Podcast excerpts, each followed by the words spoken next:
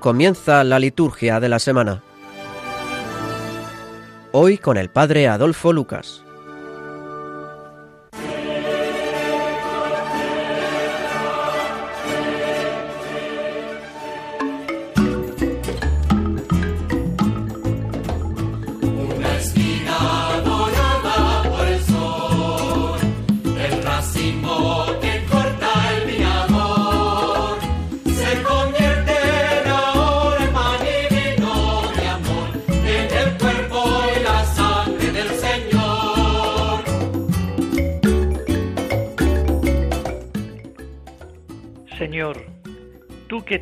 Dignado redimirnos y has querido hacernos hijos tuyos, míranos siempre con amor de Padre y haz que cuantos creemos en Cristo tu Hijo, alcancemos la libertad verdadera y la herencia eterna. Por nuestro Señor Jesucristo tu Hijo, que vive y reina contigo en la unidad del Espíritu Santo y es Dios, por los siglos de los siglos.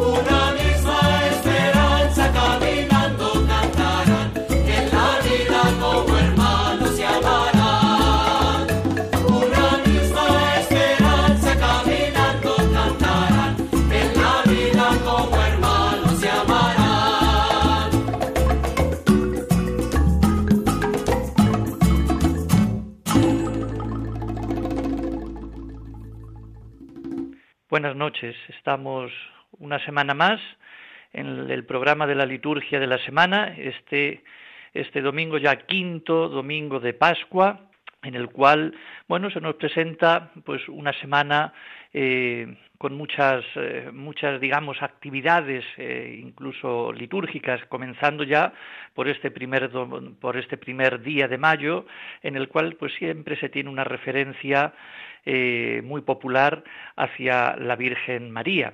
Bueno, han transcurrido ya cuatro semanas de Pascua y hoy inauguramos la quinta. Las lecturas bíblicas de este domingo nos ayudan a entrar cada vez más y con mayor fuerza en la vida nueva del resucitado y las consecuencias que tiene para la comunidad cristiana.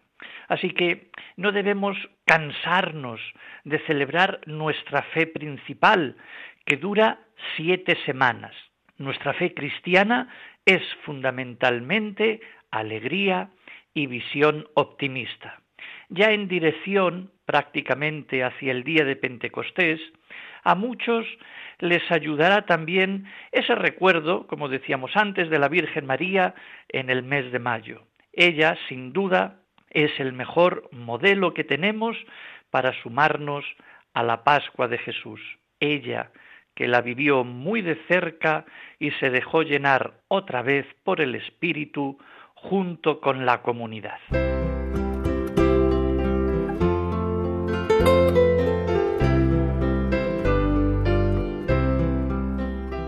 Y comentando un poco las lecturas de este, digamos, de este domingo, tenemos que eh, esa, digamos, semejanza que entabla eh, Cristo como, como la vid a la cual todos debemos unirnos.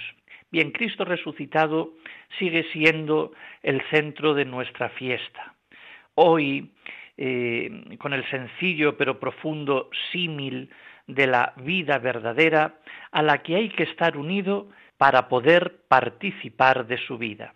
Es una comparación que expresa muy bien la importancia de Cristo para nosotros. Aunque no vivamos en el campo y no hayamos visto muchos viñedos de cerca, todos podemos comprender lo que quiere decir Jesús cuando afirma que el sarmiento no puede dar fruto por sí si no permanece en la vid. Así tampoco, dirá él, vosotros si no permanecéis en mí. Ya en el Antiguo Testamento se empleaba esta metáfora para designar al pueblo de Israel y los disgustos que dio a Dios por su esterilidad. Es famoso el poema de Isaías, el 5, el capítulo 5, que dice, mi amigo tenía una viña. Bueno, pues ahora se aplica a Jesús y a sus discípulos. Si en los domingos pasados se nos invitaba a considerarnos hijos y ovejas del redil de Cristo, esta vez la comparación es más profunda. Somos sarmientos, unidos a la cepa principal que es Cristo, de la cual recibimos vida. En este pasaje que leemos hoy aparece siete veces un verbo que gusta mucho a Juan, que es el verbo permanecer, el mismo que empleaba en el capítulo sexto referido a la Eucaristía. También aparece siete veces la expresión en mí, en la vid. Si queremos tener vida y dar fruto, tenemos que permanecer en Él. Nos lo dice claramente, sin mí no podéis hacer nada. Por eso, estar unidos a Cristo como los sarmientos a la vid supone también ese aspecto que recuerda Jesús. Mi Padre al sarmiento que da fruto lo poda para que dé más fruto. El Catecismo de la Iglesia Católica, citando este mismo pasaje de Juan, nos dice en qué y en quién consiste esa vida que Cristo, la vid verdadera, comunica a los suyos. El Espíritu Santo es como la savia de la vid del Padre que da su fruto en los sarmientos.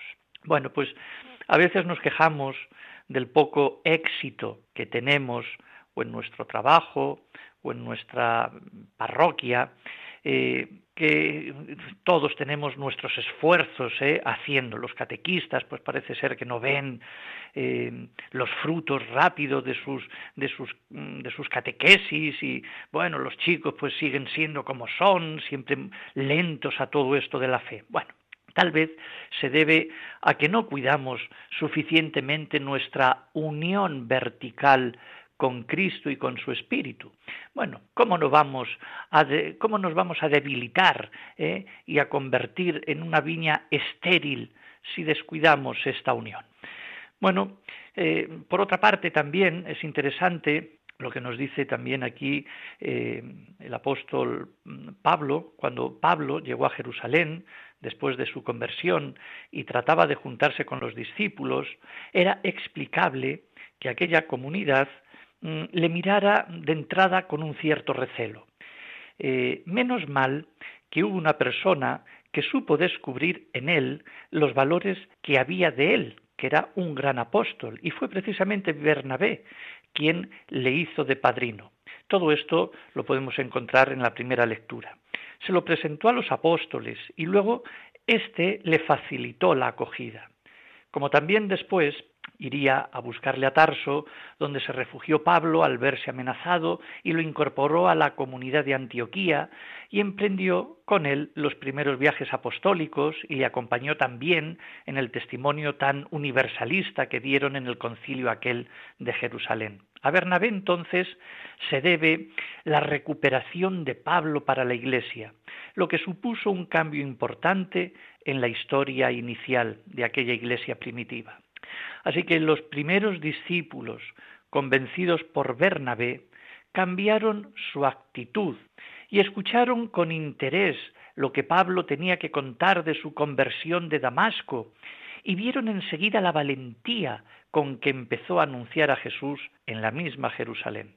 Por otra parte, Pablo fue a la comunidad madre para confrontar su carisma con los apóstoles porque no quería ser un francotirador o un apóstol que actuaba por libre. Nos dio así un hermoso ejemplo de sentido comunitario. Entonces también nosotros, siguiendo este hilo de la primera lectura, no solo hemos mm, de tener un sentido de unión con Cristo, como decíamos en el Evangelio, sino también a la vez un sentido de comunión eclesial, sin abandonar la comunidad, como hicieron, por ejemplo, los dos discípulos de Maús, que en un momento de desconcierto abandonaron a los otros discípulos y se fueron a su pueblo Maús. No vale decir que estamos unidos a Cristo como el sarmiento a la vid, y a la vez no, querer estar unidos a su comunidad. Por eso las lecturas de hoy, de este domingo, la primera y el Evangelio tienen un nexo muy común. El Evangelio, muy bien, nos pide estar unidos a Cristo, pero también la primera lectura nos pide estar unidos a la comunidad como hizo Pablo. La comunidad también debe saber acoger a cada persona, con su carácter, con su formación, con su mentalidad.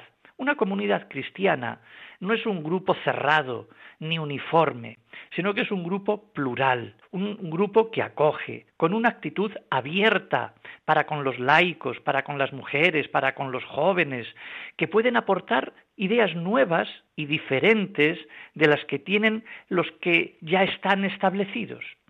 Pues bien, ojalá haya también entre nosotros muchas personas como Bernabé, que saben descubrir valores más o menos ocultos en una persona o en un movimiento nuevo y tender puentes sin dejarse guiar solo por la fama que uno pueda tener, sino dando un voto de confianza a todos. Entonces, con este testimonio de comunidad abierta y comprensiva, es más fácil que se pueda decir de la nuestra lo que Lucas dice de la de Jerusalén. La iglesia se iba construyendo y progresaba en la fidelidad al Señor y se multiplicaba animada por el Espíritu Santo. La Eucaristía entonces que celebramos todos los domingos y en este en concreto es ante todo el sacramento que nos une más íntimamente a Cristo resucitado. Juan en el discurso del pan de vida que pone en labios de Jesús en el capítulo sexto, emplea los mismos verbos que en el capítulo quince, utilizada en esa metáfora de la vid y los sarmientos. Es en este sacramento donde vamos creciendo en la unidad misteriosa con Él, pues que esta unión de cada uno de nosotros con el mismo Cristo es la, es la que nos hará también a nosotros amar a los demás y tener para con ellos los mismos sentimientos de acogida y tolerancia que tuvo Jesús con nosotros y con aquella comunidad de Jerusalén con Pablo.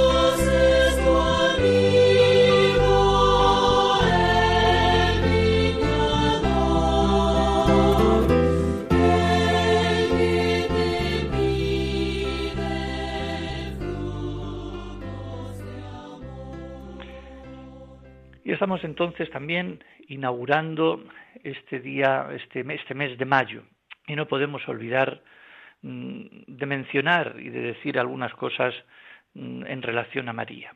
María es una, una obra de arte, una joya, una joya para el mundo. Ella es, digamos, bella, hermosa, pura, excelsa, llena de virtudes y dones. Es la reina, la santa, la Beatísima que está en lo alto del cielo. Y no podía ser de otra manera, puesto que ha tenido al mejor creador y escultor, la Santísima Trinidad. El Padre, el Hijo y el Espíritu Santo son los diseñadores, los cinceladores, los que han dado forma a María. La Santísima Trinidad, que pronto celebraremos su fiesta, debía sacar del género humano alguien único, irrepetible, una figura llena de gracia, bendita, entre toda la creación, reflejo del cielo, una mujer, una madre, una obra maestra hecha a su medida. Diría la verdadera Miss Universo, la primera maravilla del mundo espiritualmente hablando. Como dijo San Ambrosio, María es el palacio celestial, el atrio de los cielos. Son entonces muchas las alabanzas dirigidas a la Virgen María. En realidad, habría que dar gracias a la Trinidad por haber pensado en tan original figura.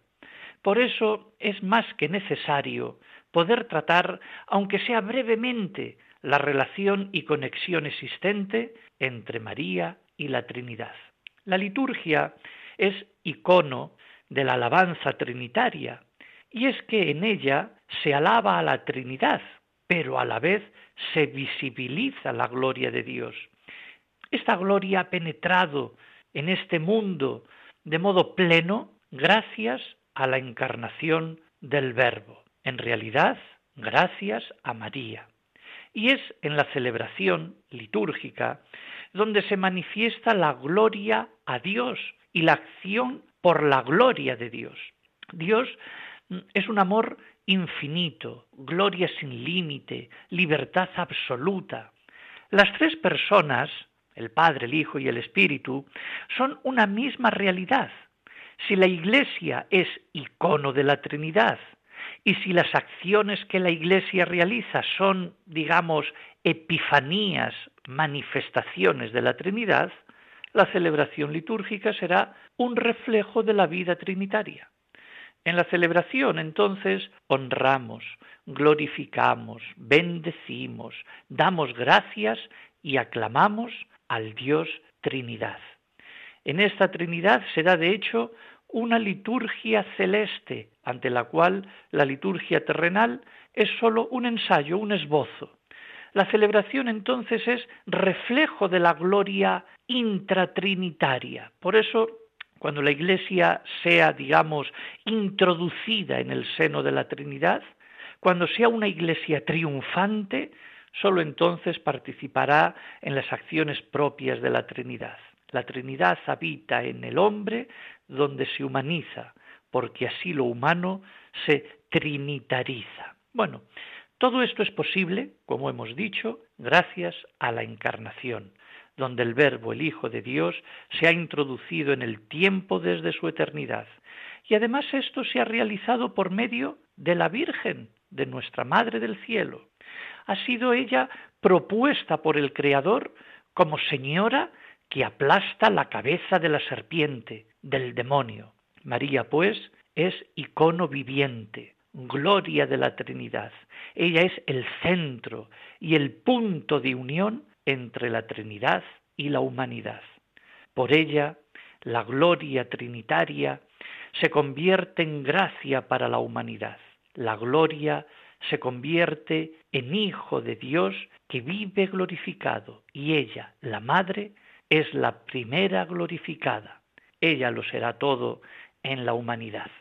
Pues dedicamos entonces esta reflexión y estas palabras pues a contemplar durante este, este mes de mayo pues a María, la Madre del Cielo, como lo que es. La joya de la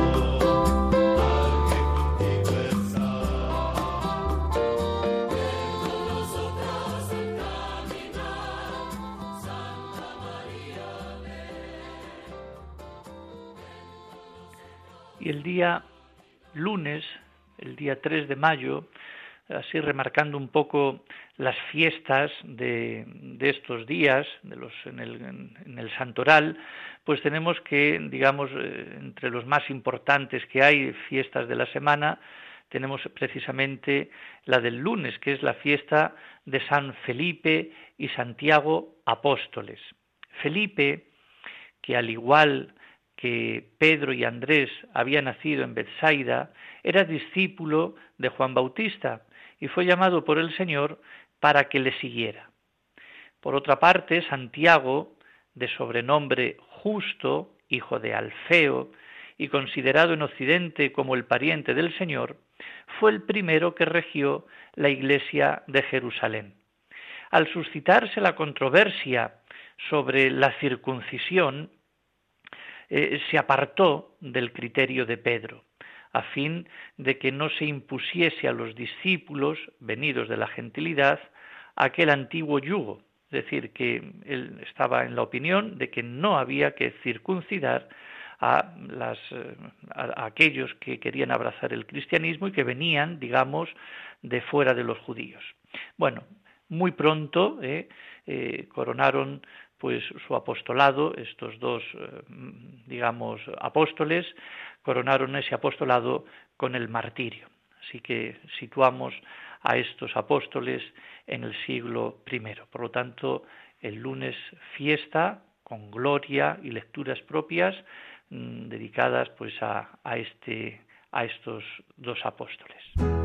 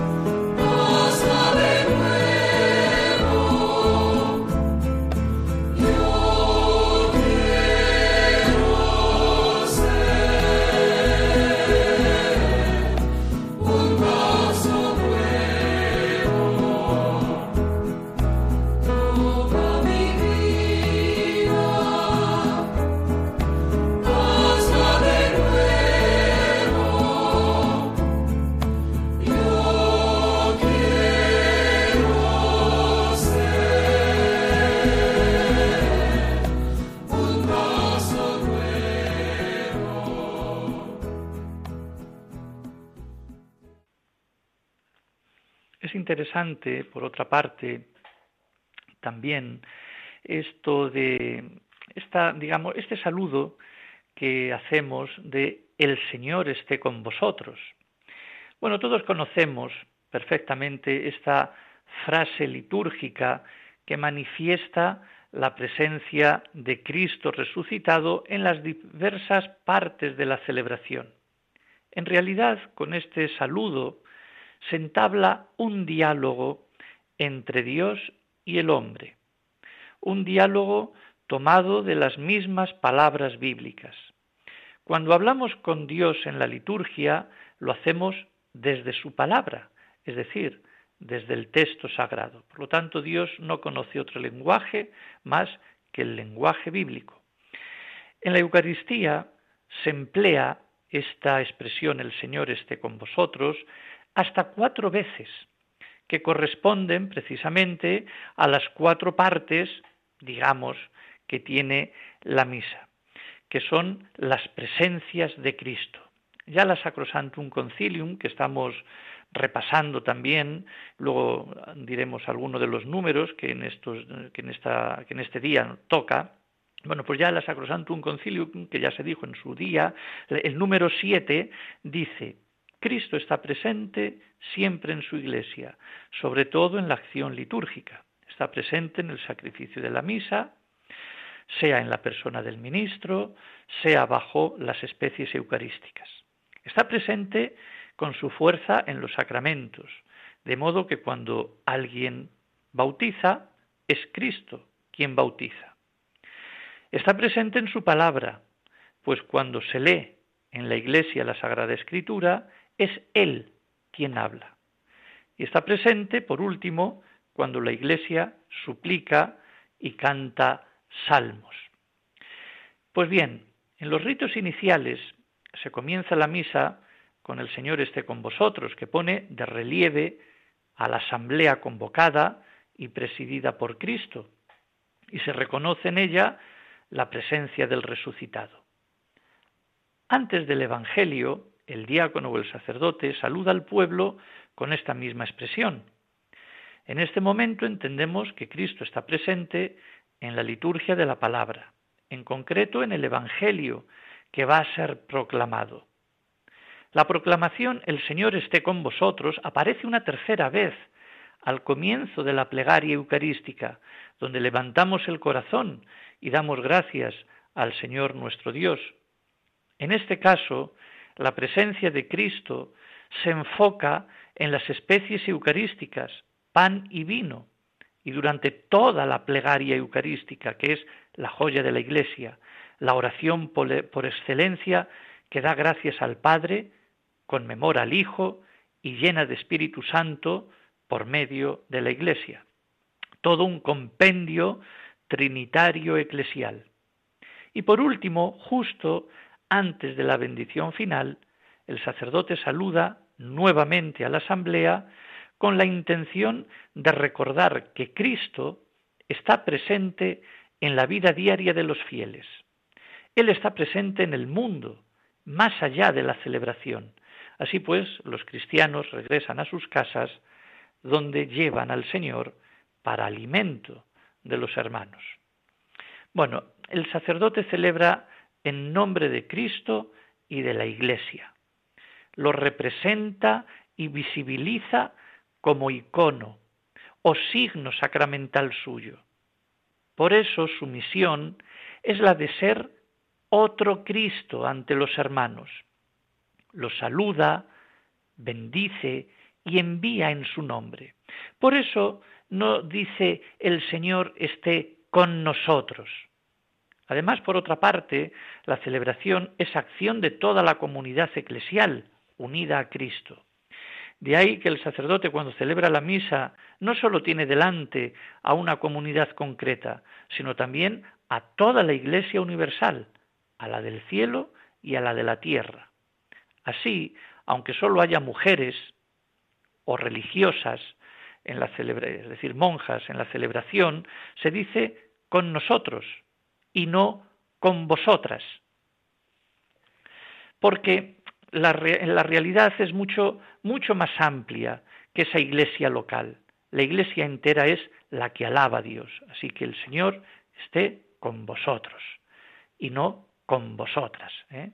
Es otra de los matices que, bueno, siempre discutibles, lógicamente, pero que, bueno, aquí lo he querido dejar un poco eh, justificado. Por lo tanto, la importancia que tiene precisamente este saludo bíblico, el Señor esté con vosotros, que es ni más ni menos que esas hacer las presencias, digamos, las cuatro presencias que tiene Cristo y en la estructura de la Eucaristía.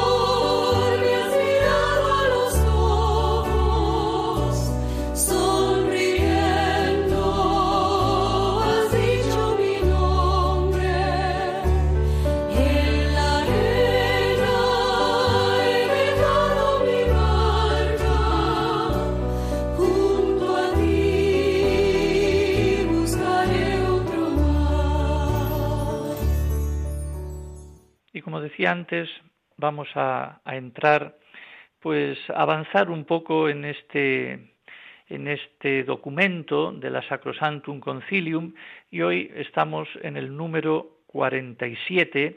Vamos a ver si podemos llegar hasta el número 50. Vamos a hacer aquí un, un poquito de tres, tres números al menos. Yo los voy a leer y los explico así eh, brevemente. Dice el número 47, entrando ya un poco en el capítulo segundo de este documento litúrgico, eh, hablando precisamente eh, en este capítulo segundo de la Eucaristía, el sacrosanto misterio de la Eucaristía. Y dice el número 47, nuestro Salvador, en la última cena, la noche que le traicionaban, instituyó el sacramento eucarístico de su cuerpo y sangre, con el cual iba a perpetuar por los siglos hasta su vuelta el sacrificio de la cruz y a confiar así a su esposa, la Iglesia, el memorial de su muerte y resurrección, sacramento de piedad, signo de unidad,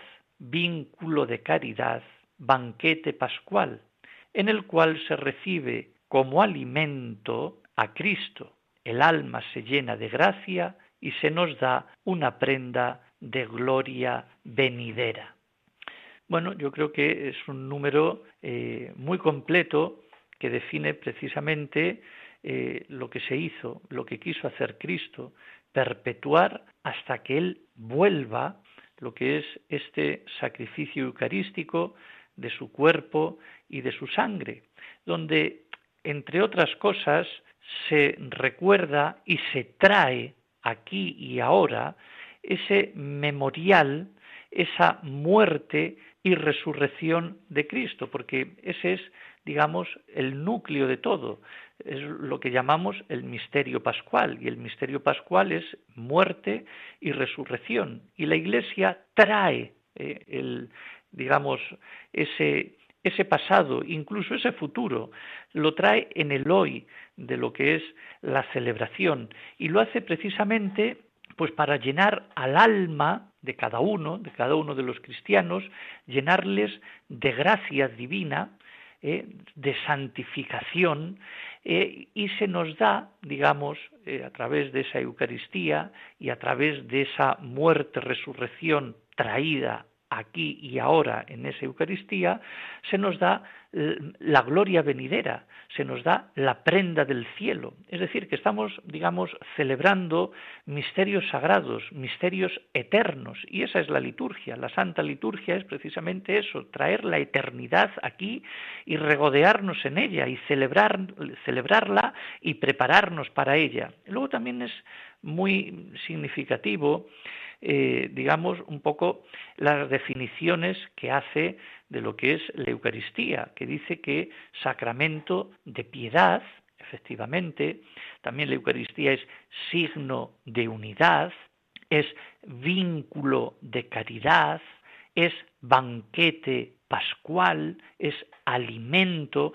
Bueno, pues yo creo que eh, son eh, digamos, definiciones muy, muy propias, eh, que nos remite sobre todo a la unidad, a la caridad y los cantos que tenemos de comunión pues van pues muchos dirigidos en estos derroteros, ¿no? Bueno, pues yo creo que es un número que da consistencia, explica en realidad lo que es la Eucaristía, lo que es ese, digamos, misterio pascual y que en realidad los cristianos perpetuamos por los siglos hasta la venida del Señor, recordando precisamente eh, su cuerpo y su sangre, lo que ocurrió en aquella, digamos, noche de traición. ¿eh?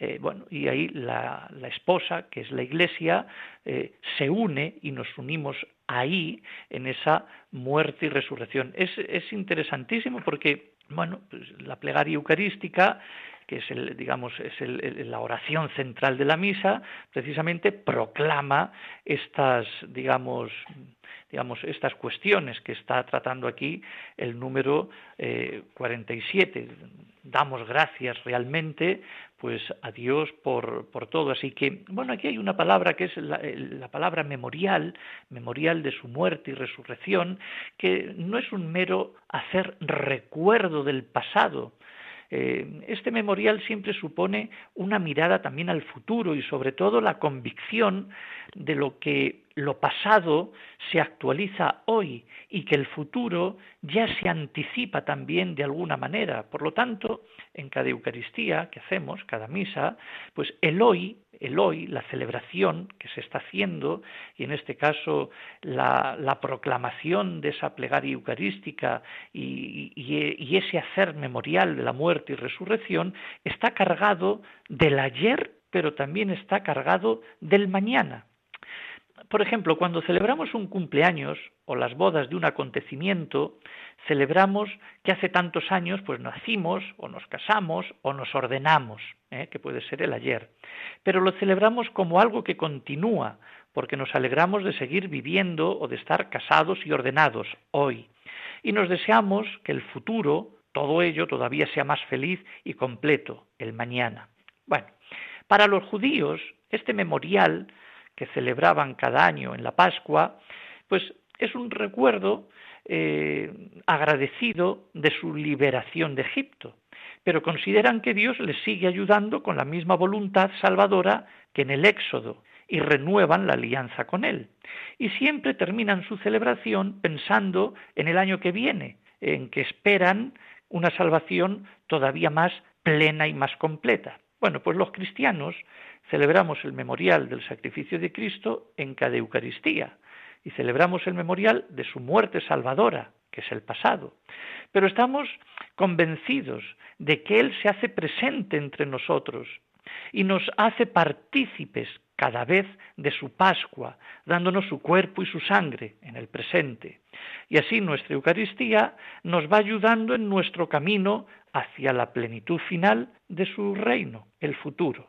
Así que, como dijo San Pablo, que lo dijo muy bien y lo expresa brevemente, cada vez que coméis de este pan y bebéis esta copa, proclamáis la muerte del Señor hasta que Él venga. Por eso, a nuestra Eucaristía le llamamos con razón el sacrificio de la misa. En ella Cristo actualiza para nosotros su sacrificio de la cruz, nos da su cuerpo entregado por vosotros, su sangre derramada por vosotros. No ofrecemos un nuevo sacrificio añadido al de Cristo. Tampoco hace falta que Cristo repita su sacrificio, porque no ha terminado. Su entrega de la cruz ha quedado perpetuada en Él, el Señor glorioso y resucitado. Al, igual que sigue siendo la palabra y la luz y la vida, Él es también la Pascua, la entrega personificada. Es su mejor definición, Jesús, el entregado por todos. Bueno, pues yo creo que este número es muy interesante, muy, muy bueno, que nos da la clave, y no puede ser de otra manera, a este capítulo segundo, eh, que hablará precisamente del misterio de la Eucaristía.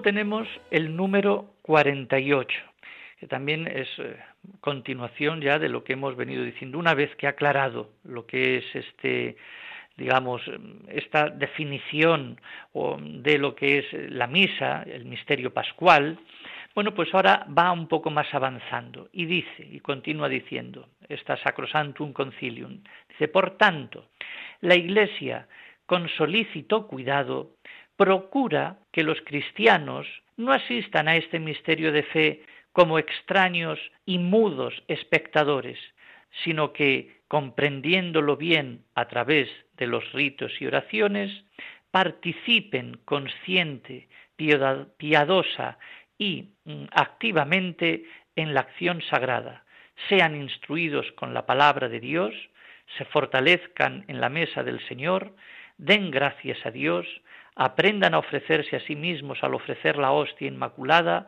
no sólo por manos del sacerdote, sino juntamente con él, se perfeccionen día a día por Cristo mediador en la unión con Dios y entre sí, para que finalmente Dios sea todo en todos.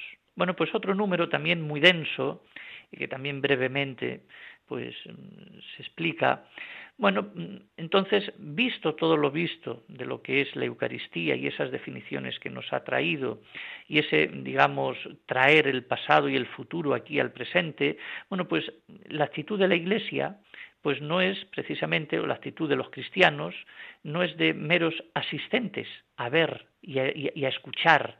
Por eso ya no se dice oír misa, porque oír es mm, fomenta la pasividad. Bueno, uno está y a ver qué me echan.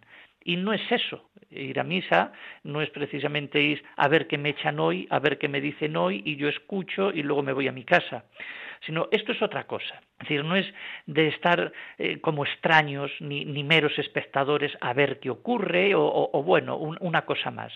Sino es todo lo contrario, es que el cristiano, según este número, comprendiendo, la comprensión no es tanto mental, sino una comprensión del corazón, de experimentar lo que allí está sucediendo a través de esos ritos que se hacen y de esas oraciones que se dicen, pues los cristianos participan. Y ahí está, yo creo que el quid de la cuestión de todo esto, la, palabra participar, que tiene un sentido muy distinto al que nosotros podemos imaginar. Participar no significa estar eh, moviéndonos o estar actuando constantemente en la celebración. Es decir, una cosa es eh, intervenir, lógicamente alguien tendrá que leer, alguien tendrá que tocar los instrumentos, etcétera. Eso es intervenir, que también al mismo tiempo están participando, pero todos los cristianos participamos de la celebración litúrgica, no como extraños, ni como meros espectadores. No es un espectáculo para ver, sino que estamos sumergidos, introducidos participando, ya sea con el silencio, con nuestras posturas, eh, participando, y pone aquí tres eh, adjetivos apelativos interesantes, dice consciente, piadosa y activamente. Es decir, que son, eh, estamos participando conscientemente, es decir, con, con, toda nuestra, con toda el alma, ¿no? Piadosa, es decir, de, una manera de, fe, de una manera eh, creyente, y luego pues activamente estamos, aunque uno no haga nada y aunque uno esté sentado, pero está participando activamente ya con su presencia, con su silencio, que eso también es, una manera de participar.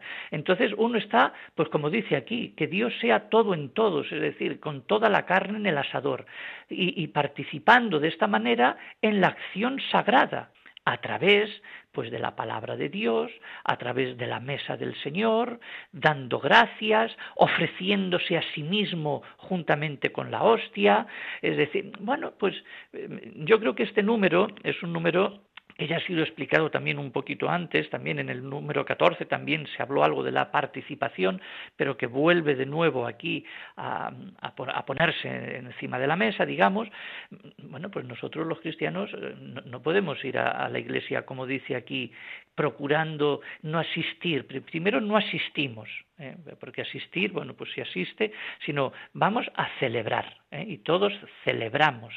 y además que no como extraños, ¿eh? sino pues, pues como gente, gente eh, que es nuestra iglesia, es decir, es la iglesia de Jesucristo, no, no vamos a ver a una persona extraña, no vamos a, sino es, Cristo el que está ahí. Entonces no somos extraños, somos bautizados todos. Entonces estamos en la misa, pues, pues como, como, como si estuviésemos en nuestra casa, en nuestra patria, y luego no como mudos espectadores. Es decir, como, bueno, a ver qué, qué pasa aquí. Es decir, que este, este, esta participación activa de los, de los fieles en misa es fundamental para estar introducidos en este, en este sentido sagrado, ¿no? Y en este misterio sagrado. Y haciéndolo, pues como dice aquí, a, través de la palabra, a través de la mesa del Señor que nos fortalece, dando gracias, ofreciéndonos a nosotros eh, mismos, perfeccionando cada día nuestra vida, etcétera, etcétera. Interesantísimo este, este punto que eh, insistiremos más adelante también en él. Por lo tanto, tanto el número 47 como el número 48 son números fundamentales eh, de toda esta, digamos, de todo este documento de la Sacrosantum Concilium. Lo son todos, eh, en realidad, ¿no? Pero en este capítulo segundo eh, son los que ponen, digamos, la orientación a todo lo que va a venir después.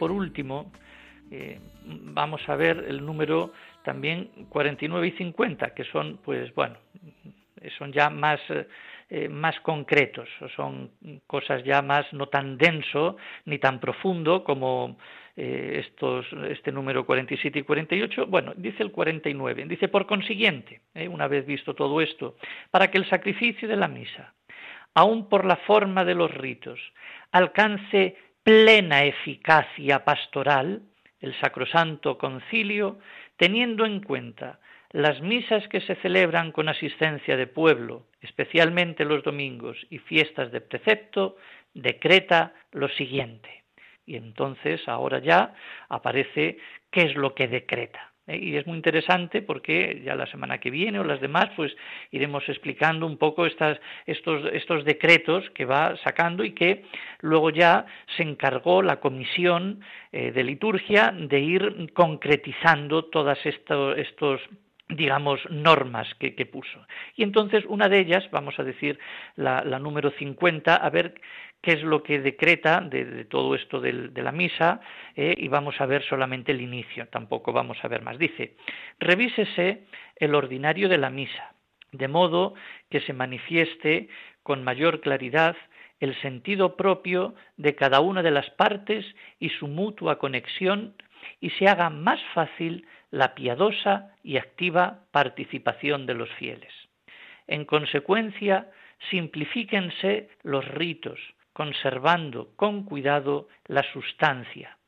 Suprímanse aquellas cosas menos útiles que con el correr del tiempo se han duplicado o añadido. Restablezcanse, en cambio, de acuerdo con la primitiva norma de los santos padres, algunas cosas que han desaparecido a causa del tiempo, según se estime conveniente y necesario.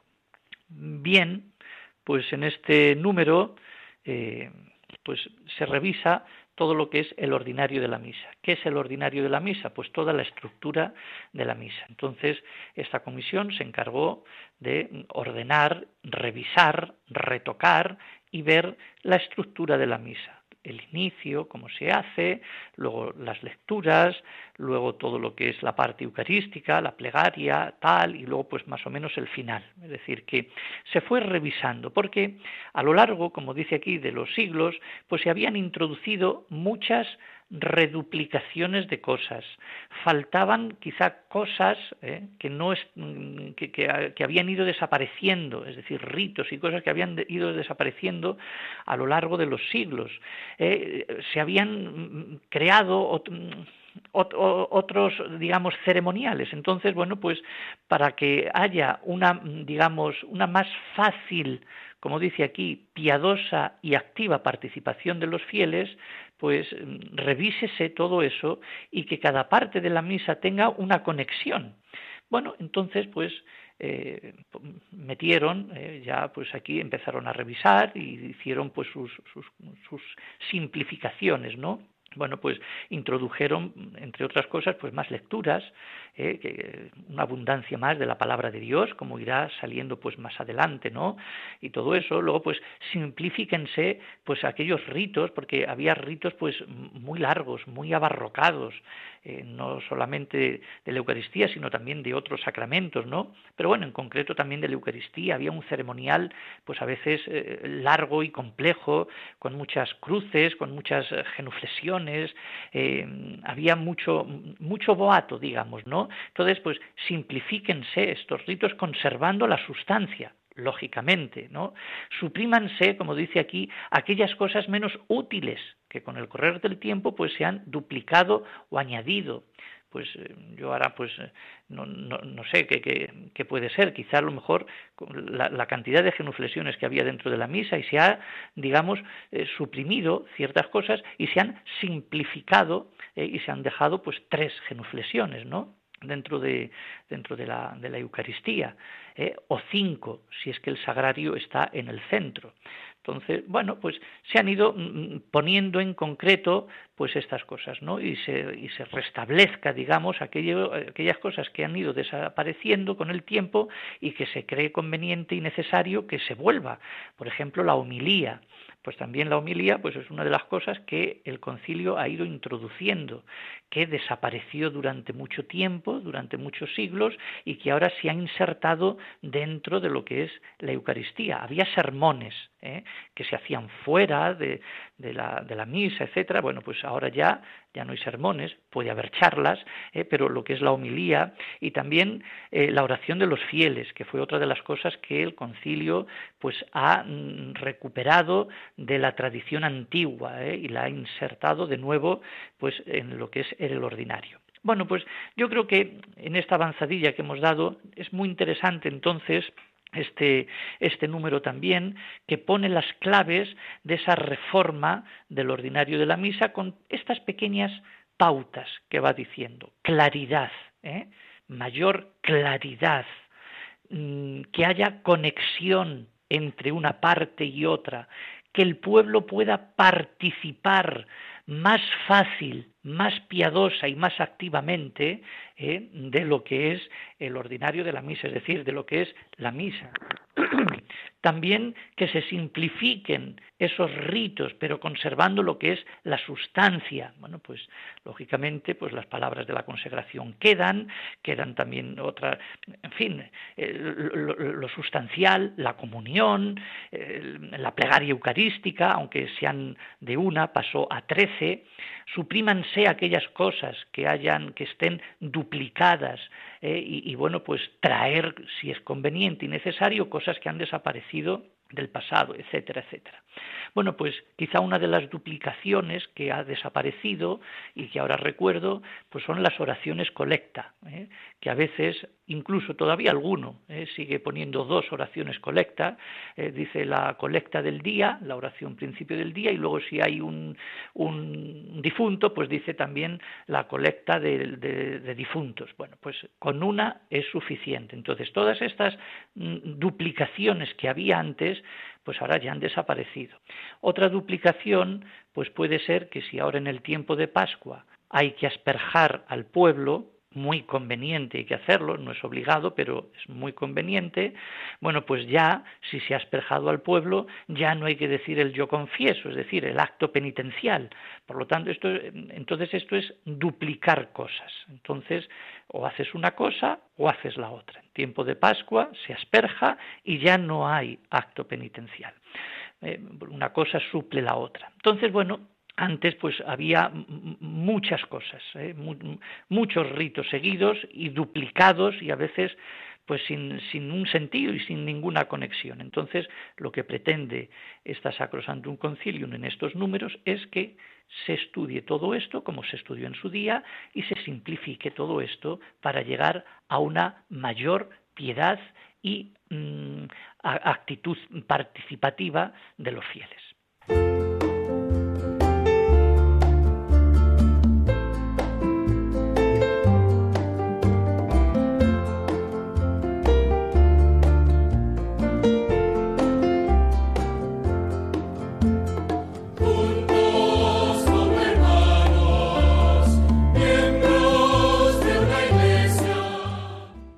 Pues llegamos al final del programa.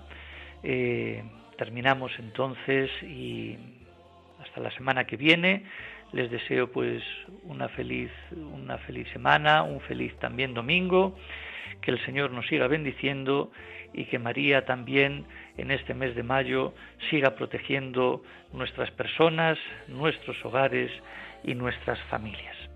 El Señor les bendiga, buena semana, hasta el sábado que viene en liturgia de la semana. Y les dejo ahora con las noticias. Buenas noches.